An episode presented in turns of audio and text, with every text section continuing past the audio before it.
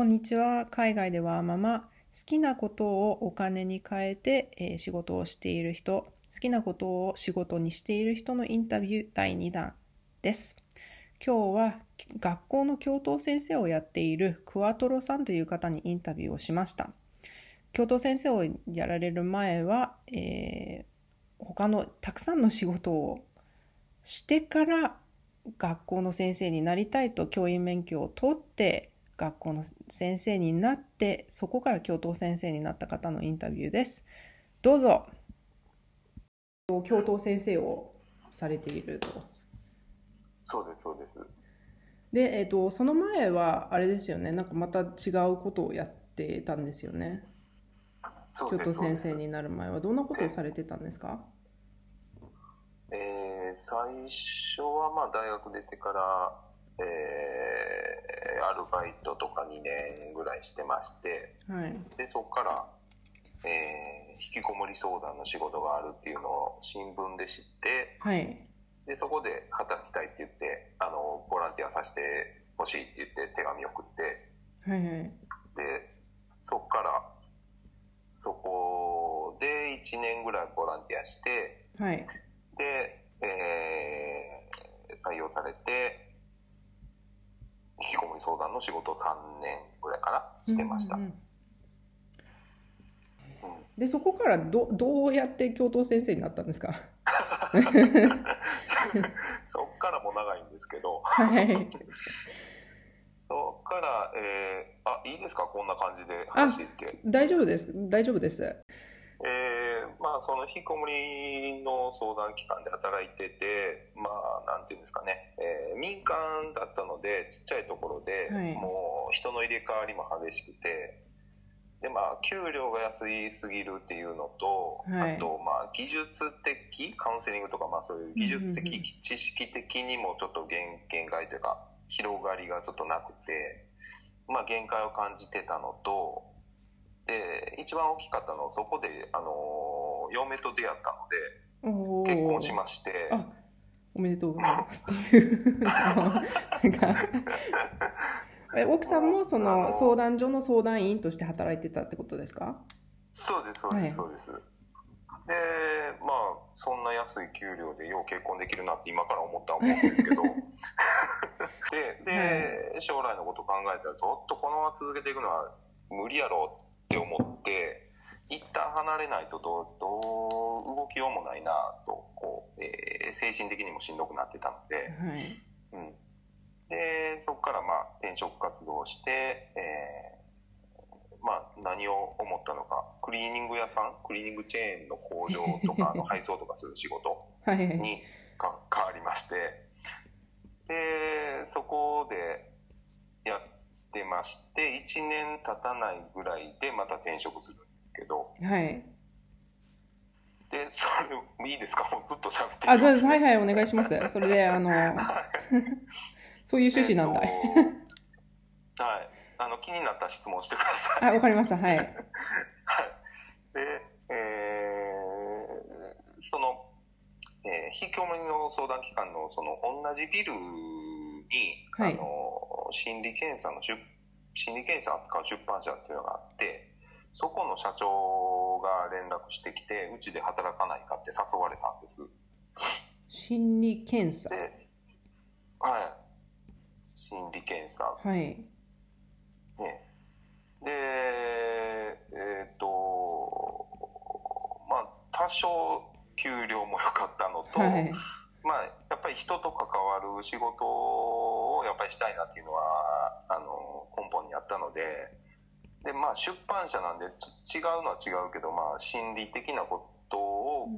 あの、し検査を使ってるので、やっぱりそっちの方向に近い、ちょっとでも近い方向に行けると思ったんで、で、まあ、転そこでまた転職しまして、えー、まあ、営業ですね。えっ、と、うん。小学校、中学校、高校、大学うーで扱うような、えっ、と、心理検査とか、学力検査とか、進路適性検査とか、うん。なんかそういうのを扱う会社で、えーいろんな学校に行って、はい、営業をしてました。で、そっから、えーいろんなまあ先生とかと出会うんです小学校中学校とか、まあ、営業に行ったりして。で教員になるっていうのもいいなってちょっと思い始めましてっていうのは あのそもそも嫁が教員免許を持ってましてはい。で嫁の友達とかも小学校の先生が多くて知り合いにその多かったんで話を聞いすね。はい。うん、話聞いてたらあの、まあ、いいなというのと、まあ、人がこう、えー減っていってるのであの定年になってへあの段階の世代の人たちが抜けていってうん。辞めていってるので、まあはい、入りやすいというかいうのもありまして。でもそこから教員免許を取ったんですよね。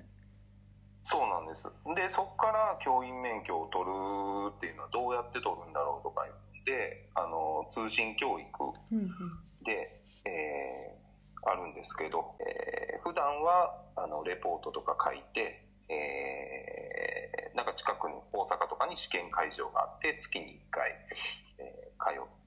てそこで、えーレポートを出して、うん。えーテストを受けて単位もらってっていう流れでやっていって、でその時はまだあのすいません。その時はまだ営業のお仕事もしながらしながらしながらです。通信教育で、えー、と教員免許を取ったと。大変大変でしたよね。で まあその学校相手の仕事だったので忙しいのはなんか3学期1学期。だからまあ春夏ぐらいまでが忙しくて夏休み結構休めたのでだからその間にあのスクーリングって言ってその大学に実際行ってあの勉強したりとかいうのもあったんでその教員免許取るにもまあ仕事的にはまあ取りやすいかなっていうのもあってですね。で2年ぐらいかかってうんうん。はい取りましたね。でさい最後の最後の方というか2年目の最後の方に教育実習行かなきゃいけないじゃないですか、はい。だから教育実習行く時にもう4週間だからい約1ヶ月行かなければいけないので、えっとちょっともう仕事を辞めなければいけないなと思って。うんうん。でいや実は教員免許を取ってましてあの教育実習に行きたいんですっていう ふうに会社の方に話をしてでそしたら「いいよ」って言われたんで4週間休んでいいよと。あやめようと思ってたけどいやちょっとダメ元で言ってみようかなっていうのはあったんで で言ってみたらいいよって言われたんであそうなのかあよかったよかったと思って行けました。すごいですね。その会社もあのなんかあの応援してくれている感感じですよね。そうですね、まあ、実際人がめちゃくちゃ少なくて、うん、若い人も全然いないような会社だったので、まあ、確かに 自分がいなくなったら困るだろうなっていうのはちょっとあったんで、まあ、で時期的にも仕事が忙しくない時期だったので、うんうん。まあ、言うだけ言ってみるか。と思って、ええだからそれはほんまいまだにちょっと本,、にうん感じてますね。でその後にえっ、と先生にその翌年からなったっていう感じなんですか？それともまだ？いや、えっとね、なえー教員免許取ってから2年ぐらいは、あのー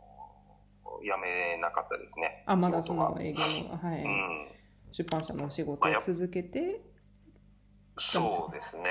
で、まあ、なろうと思ったらすぐに、あのー試験を、自治体の試験を受けて先生になるのが、まあ、正式に公務員になるんですけど、そうじゃなくても、あの、1年ごとの契約で講師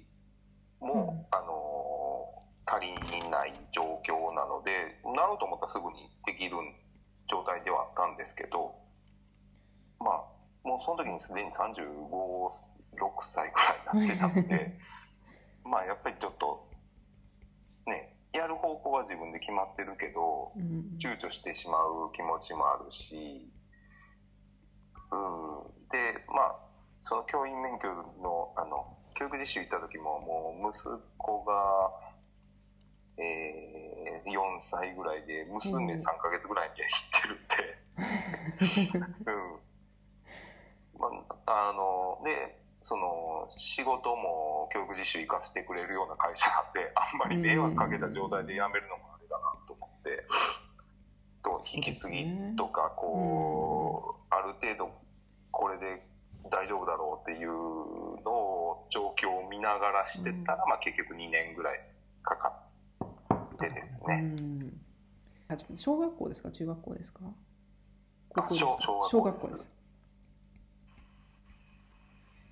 でそこからん何年後ですか？8,、はい。8年後に教頭先生になられたんそうでね。ですすよね。それはすごい早いですよね。普通にそうですね。あのまあ年齢的にはそんなもんなんですけど、まあ、45歳ぐらいかでなってるんで、うん、年齢的にはあれなんですけど、はい、採用されてからはまあまあ早いそうですですよね。ね。ではい。あの教頭先生のお仕事ってどんなお仕事なんですか？えー、そうですね。うーん、いろいろありますけど、まあ、先生の指導もですし、まあ、まず電話を受けたりもありますし、教育委員会からいあの通知とかいろいろ来たことを先生たちに伝えて、まあ、やってもらうとかですね。本当なんか雑用から何から。は い朝朝鍵開けて夜閉めるとまでとか。うん。本当にいろいろいろんなことですね。でえっと、2つ目の質問が、えっとまあ、はい。なぜなぜこの仕事を始めようと思ったのですかっていうので、まあ、多分その最初に、あのはいはい。もう答えを言ってもらってると思うんですけどちょっとまとめてもらってもいいですか？あはいはいはいははい、そうですね。だから、えーなぜかっていうと、えーまあ引きこもり相談の仕事をしていたことで、えー引きこもりになってる人っていうのが結構小学校の時に人間関係で、えートラブルがあって学校行けなくなってとか、あのー先生に嫌なこと言われたとか、うん。なんかこう傷つけられたとかなんかいろいろそういうのが原因であの行けなくなってる人が多かったのでだからもうそれは自分がやっぱり先生になって、えーそういうトラブルがあったりとかなんかその時に解決してあげたいというか、まあうんうん、そういう人間関係でトラブルあった時に自分があのちゃんと対応してあげて引きこもりをなくしたいっていうところが直接そういうふうに人と関わりたいっていうのがあったっていうのが一つですね。であとはまあその先ほどに言いました、えーまあ引きこもりの相談していたっていうことで人と関わる仕事がもう一回したいっていうこととあとまあそこ学校の先生になるまでにあのそんなに正直経済的に安定する仕事をしてなかったので、うん。まあ、経済的な安定をしたいっていうのもありました。まあ20代ぐらいまでは公務員とかもう一番やりたくない仕事だったので そのなんか安定した先の見えたなんかレールを歩むようなのは嫌だとでなんか明日も分からんようなしなんか仕事の方が面白いとかって、まあ、若い時は思ってましたけどそうですよね。でもやってみると。学校の先生なんてもう一番興味もないし 思い入れもないし尊敬する先生なんかもいないしそんな面倒くさい仕事誰がやるんだというふうに思ってましたね。そうですよね。私もあのなんかこう、いっぱいポンポン変わってその安定し安定しない方が面白いんじゃないかってなって思ってましたけどでももう30代過ぎるとですよね あのもうもう変えたくないみたいなところになりますよね。ですね、だから35過ぎてからのあのガラッと転職して変わったんで、うんまあなかなか大変でしたよ。そうですよね。あとなんかその新しいことをずっとやっててもその新し新しくやりたいことがもうどんどん少なくなっていくじゃないですか。ずっと常にこう挑戦してるとそうすると、まあ、長くこう続けられるものは何だろうっていうううんん考えに変わってきますよね。そうですねでこう安定してあのレールの上歩むような仕事だと思ってたんですけどまあ学校の先生っていうかまあ教頭って、まあ、大体2年3年4年ぐらいで学校コロコロですけど、うん。違う学校に変わっていくんですけどもうそのお全然違うんですよ。学校によって。ある程度は一緒なんですけどあの先生というか職員室のそのうん。雰囲気とか校長先生がどういう人でとかあのそこの地域が、まあの子供とか親があの地域によっても全然違うので、まあ、大変なところだったりあのすごく落ち着いてて親の意識も高くてこう、えー学校にいろいろ要求してくるような保護者がいたりとか。うん。うん、先生もこういろいろ権利主張してくるようなあの校長先生教頭先生に協力的じゃない先生がいたりとか、うん。うん。でも逆にこうチームワークがすごい取れてるようなあの若い先生中心にベテランもあの若い先生に教えたりしてすごくいい雰囲気の学校だったりとか本当にいろんな学校があるのでうんだからあのそういう意味で変化は変化ありますね。なんかそういう意味で毎年というか定期的にこうチャレンジうん。できる。変化があってチャレンジできるのでしんどいですけど、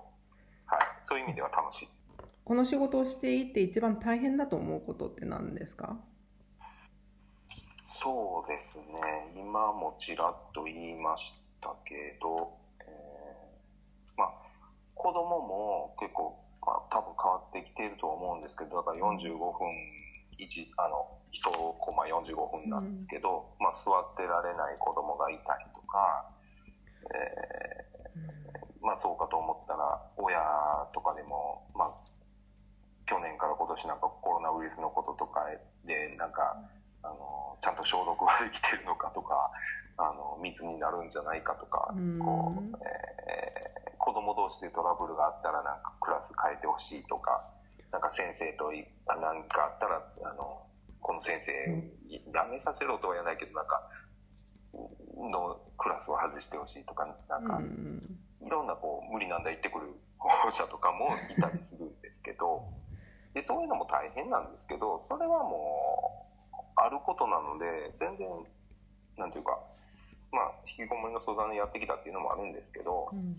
まあそれはむしろこうやりがいやってやってるんですけど、まあ一番大変なのは先生ですね。あ先生相手が一番大変なうん。で、なその、なんていうか、今までのこう会社でやってきたことから言ったら、まあ上司とか、まあ会社としてこうしていくって言って決まってたら、まあそれ、うん、ある程度意見は言うかもしれないんですけど、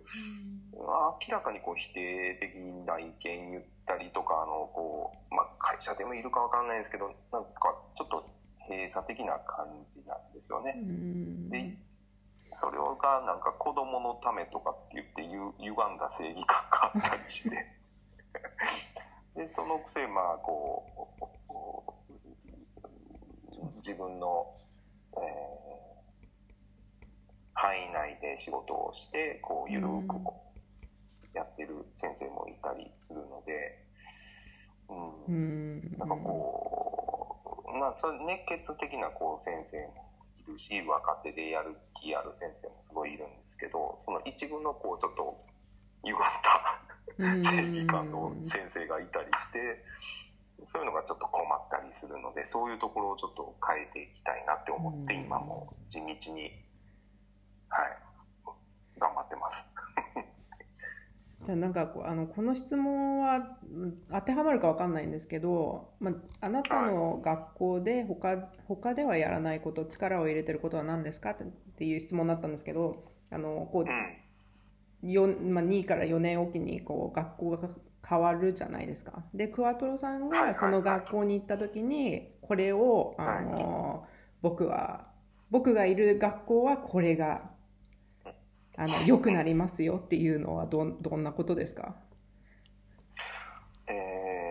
ー、だからまあそれは自分がこう共闘してたりして何に教育する上で力入れるかっていうことだと思うんですけど、はいそうですね、えーっとね、異年齢交流と別室登校ですね。の2つを力入れてやっていこうかなってこの3年共闘してて思ってることですね。な何の交流ですか、いえい異年齢だからあえー違う学年の。そうそうそう、いたが1年生から6年生までいるので、で、うんまあ、ど例えばどういうことかっていうと、あの集団登校、うんうんえーだからまあ5人から十数人ぐらい一つの班で、まあ、近所に集まって、あの学校まで一緒に登校、あ並んで登校するっていうと、まあ、6年生が1年生の手引いたりして、でまあ、それすることによって、まあ、6年生責任感持ったりとか、まあ、低学年は高学年にあの憧れ持ったりとか、うん。えーで低学年の子は高学年になるまでに自分もしっかりしないとついていかなあかんねやと思って、まあ、責任感持ったりとか。うんうん。なんかそういうのが、まあ、ある学校とない学校があったりするので、まあ、ない学校だったら、まあ、あるようにしていきたいなとは思うし。で今いる学校も、えー最初なかったんですけどやるようになって、うん。えーやっぱりそれでこう、えー同じ学年だけじゃなくて違う学年であの交流することによってやっぱり56年生とかがしっかりしていったりもするので。うんでもう一個はあの縦割り班でなんか集会とかしたりするんです。だから1年生から6年生で56人でグループであの朝の時間、はい。15分ぐらいで、えーゲームをすおるんです。ー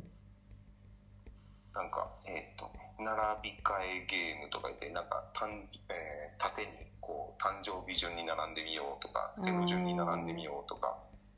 で、それをすることによって、こう、会話もするし、こう、ううん。んあと、おあいこじゃんけんで、おあいこになるまでずっと一人ずつ、じゃんけんしたりとか、あと、あの、ボール回しながら、うん。音楽流れてて、えー、まあ、じゃあ違うな、音楽じゃない。なんかゴロゴロゴロゴロゴロゴロゴロ、ピカピカピカピカピカとか言って、あの、ドカーンって言って、その時にボールを持っている人が、なんか自己紹介したりとか、あの、好きな食べ物を言ったりとか、なんかまあそういう、こう、触れ合えるような、うん。うん、ゲームをして、仲良くなってっていう。この班もなんかいろいろ変えるんですよね。その班のメンバーっていうのはなんか今日じゃあこのグループでこの6人でゲームをしました。で次の時はあのまた違う6人ってことですよね。あいやいやいや同じずっと同じ。あずっと同じですか？そうそうそう。だからこう同じ人でな同じグループでうんもう顔も知ってでその時だけじゃなくてこう休み時間とかあうんの学校の中で出会っても、あの仲良くなったりとか、えーで結構勉強とか運動とかそんなにできなかった目立たへんような子でもうん。こう面倒見がすごいいい子とかでそういうところで責任感を持てるようになったりとかいいですね。なんかうん。そうなんです。そういうなんですかね。あのただ勉強を教えるとかいうだけじゃなくて、うん。うん。うちも今、うん。でうん。えーそういうこう生きていく上で必要なこと、うん。うん、に力入れたいなっていうのはありますね。私も今思い返せばこういうのあの行ってた小学校でありました。あありました、うん、あの月に1回、えっと、なんかあの裏の森林森林公園っていうところがあったんですけどそこにうん。あの1年生から6年生のグループでなんか2人ずつぐらいかな学年で。10, 10人とか12人ぐらいのグループであの今日はじゃあこのこの遊具で遊びましょうとかあの、まあ、今日は縄跳びしましょうとかなんかその30分ぐらいあの、まあ、遊んだりしてそうするとやっぱり6年5年生とか6年生とかすごい憧れましたね。なんかまとめてくれてチームリーダーみたいな人がいてそうするとやっぱりあまあ6年生になったらなりたいなっていう、うん、なんかモチベーションに、うん、なってましたね。そうだから学校でもその教室の中クラスの中でなんかこういまいちこう面白くないなとかなんかでもあのそういうところでこう、えーこう自分が高学年で面倒を見ることによってこ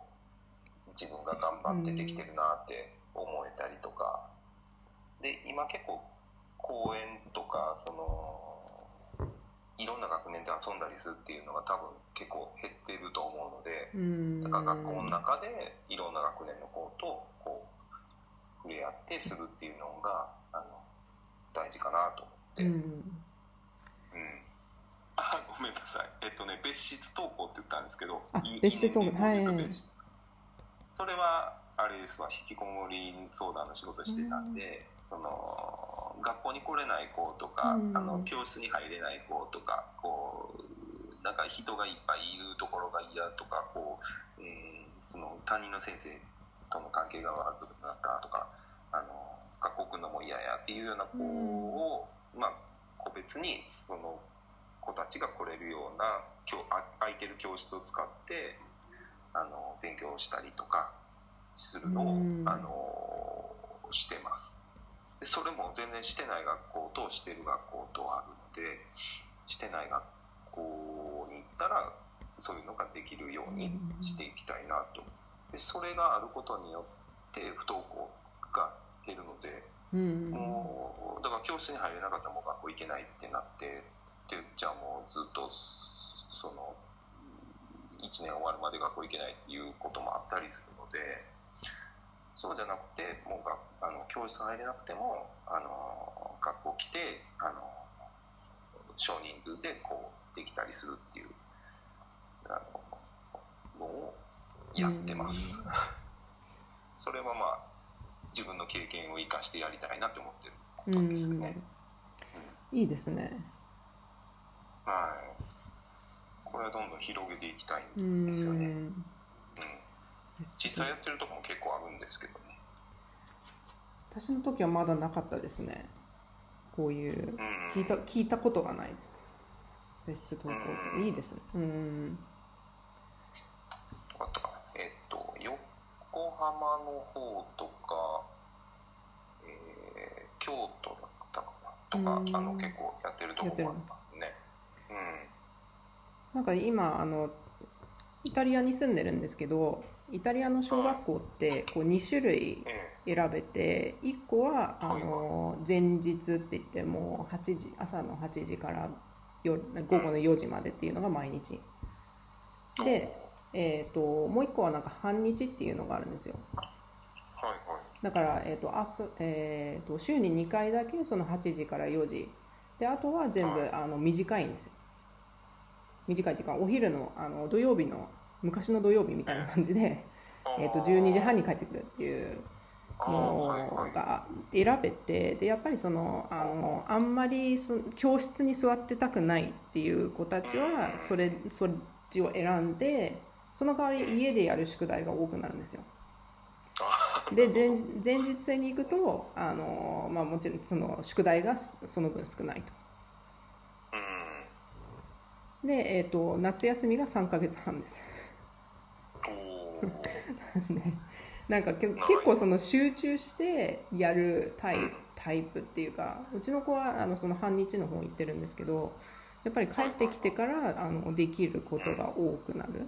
だからスポーツをやっている子たちはやっぱりあのスポーツが上手な子はその分習い事をここ増やしたりとかそういうこともできるんでなんかそのシステムが選べるのはすごくなんかいいいいのかなってえーそれどっちかに偏るいうことはないんですか？どちらかというとあのやっぱり共働きの親がいるところはあの前日制が多いですけど、あのまあその子供による感じですね。子供が家でちゃんと自分で一人で勉強する方が好きっていう子はあの半日の方を選ぶ家庭が多いみたいですね。うん私の友達のあのお家もその中学生に上がるタイミングで僕は半日に変えたいって言って、うん、であのクラスを変えた子もいますし。夕方まで学校にいてくれる方がいい。いいっていうところと、うん、そういろいろありますもんね。それが一緒にやってるかどっちかにしわ寄せが来たりしますからねでもやっぱりあの子供も子供を見ててもあこの子は学校にいる時間が好きな子もいるしあこの子は多分なんかその性格的に半日の方が合ってるかもしれないとかっていうのはありますよね。うんうちもあの本当は前日入れに入れたかったんですけどコロナの影響で満員だから入れないって言われちゃってでもなんかその半日になったら半日になったでその家に帰ってきてからやっぱりあの自分でやりたいことをなんかちゃんと探せるようになってるなって、うん、思いました。じゃあ、えっと、次の質問なんですけど、えー、若い頃の自分大学生だったり高校生だったり、まあ、あの20代の頃の自分にアドバイスできるとしたら何て言いますか？まあ、大学卒業してから2年半ぐらいバイトをしながら、えー、やりたいことを探していたのでまあごちゃごちゃ言わずにもう何でもいいからやれと。動けと。でも考えるのは後でいいからこうとりあえず動きながらこうアンテナ高く持ってなんか、えー、既成概念とらわれることなくどんどんもう失敗して経験積んでしてたらまあそのうちなんか見えてくると。うん、だからな何もこうね若い時だと何も持ってないのになんか見えるわけじゃないから、うん、考えてても仕方がないからとりあえず動いてあのでまあいろんな人と話すとか、いろんな人と出会う大事かないろんな場所に行っていろんな環境でですね。だから一人のところに行って一人の人の考えに偏って影響されるよりはいろんなものを見聞きしてそれのまあこういいところを取り入れてそういうのを全部自分で考えて決めていく。まあ自立することですかね。うん、うん、が大事かなと。いいアドバイスですね。でまあそうですね若い特にそのいろいろ考えてで今だからなんていうんですかね何のために生きているのかとか何で満足するのとかっていうと、なんですかね考えてみた時にこうお金持ちになりたいんかな金儲けしたいんかなとか何かで成功したいんかな有名になりたいんかとかこういろいろ考えてみた時にそうなったら成功したら金持ちになったら金儲けできるようになったら、うん、その後どうするんだっていうことを結構考えててできもしていないの それはもうあのやりたいことを探してる時にそういうことをいろいろ考えてたんですか？そうですそうですそうです。でいやそんなそこであんまり充実感というかなんかいや別にそんなめっちゃいい生活をしてなんかしたいわけでも別にないよな。でもまあ最低限お金がないといけないけど じゃあ何で何が充実するんだろうって思ったらまあ誰かの役に人の役に立つことかなと。でまあそれは何で思うようになったかっていうとやっぱり阪神大震災があの大学生の時にあったのでで祖父母があの阪神間に住んでいたので、はい。でまあ、い命は大丈夫だったんですけど家はもう展開したりとか、うん、それを見ててこう、うん、直接なんかこう人の何か役に立つっていうことをしたいっていうのはそこからちょっと思うようになって、そこはずっとやっぱり一貫してますね。そうですか。私も覚えてます。あのうん、そう何が大事か何で自分が嬉しいか満足するかっていうのうんを見つけることですかね。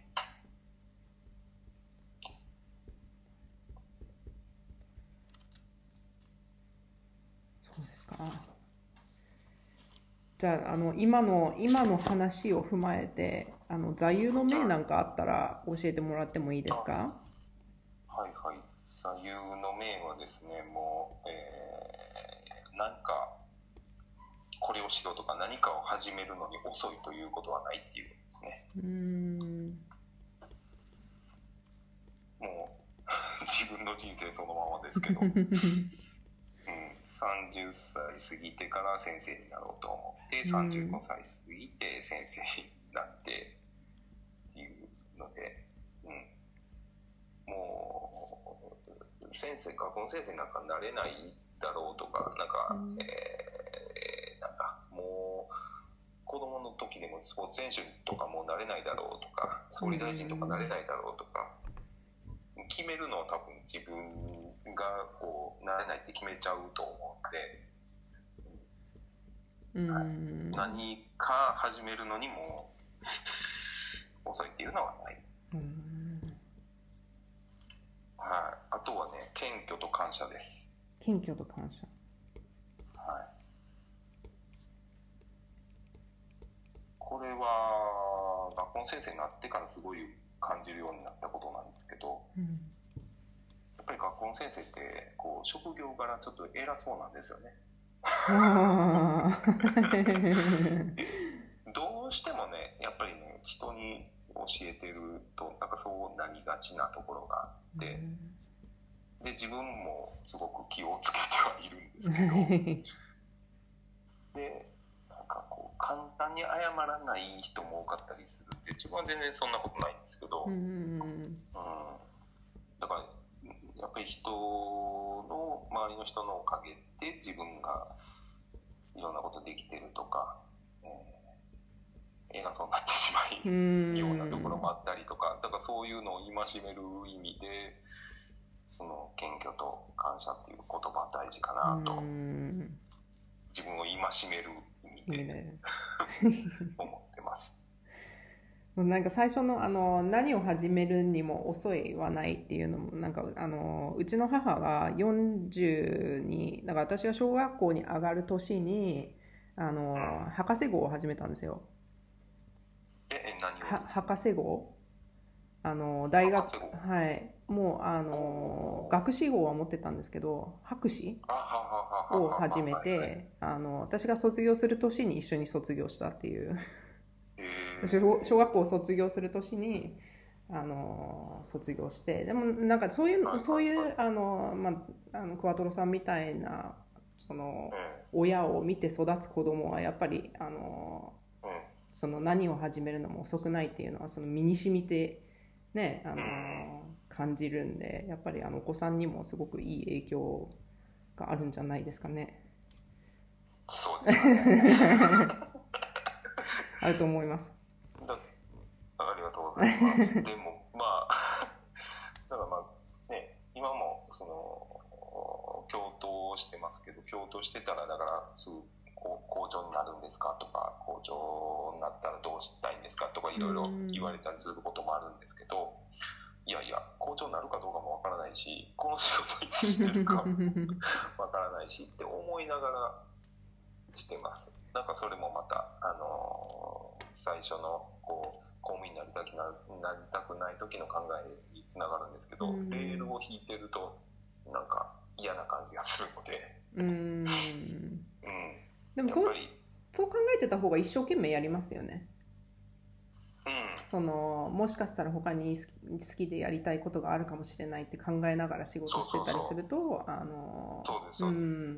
ちょっとちゃんと自分の仕事に好きな部分も見つけられるし。そうそうそうそうそうそう、うん。そうなんですですよね。まあそうじゃない人が職場に結構いたりするから余計に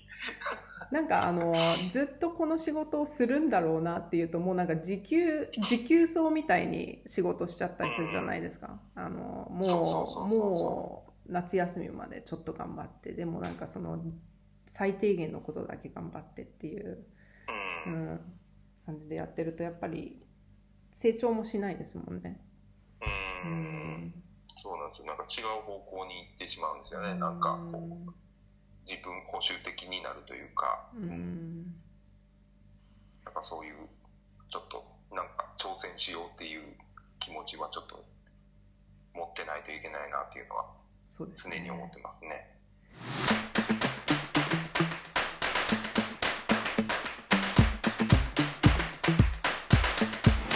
はい、インタビューは以上になります。えっと、もしブログの方で細かく読みたい人がいたら、もしくは、えー他の方のインタビューの記事も、えーたくさん載っているので、えーその方は brightestbug.com 海外でワーママで検索すると、えー一番上に出てくるかと思いますので、えよろしくお願いします。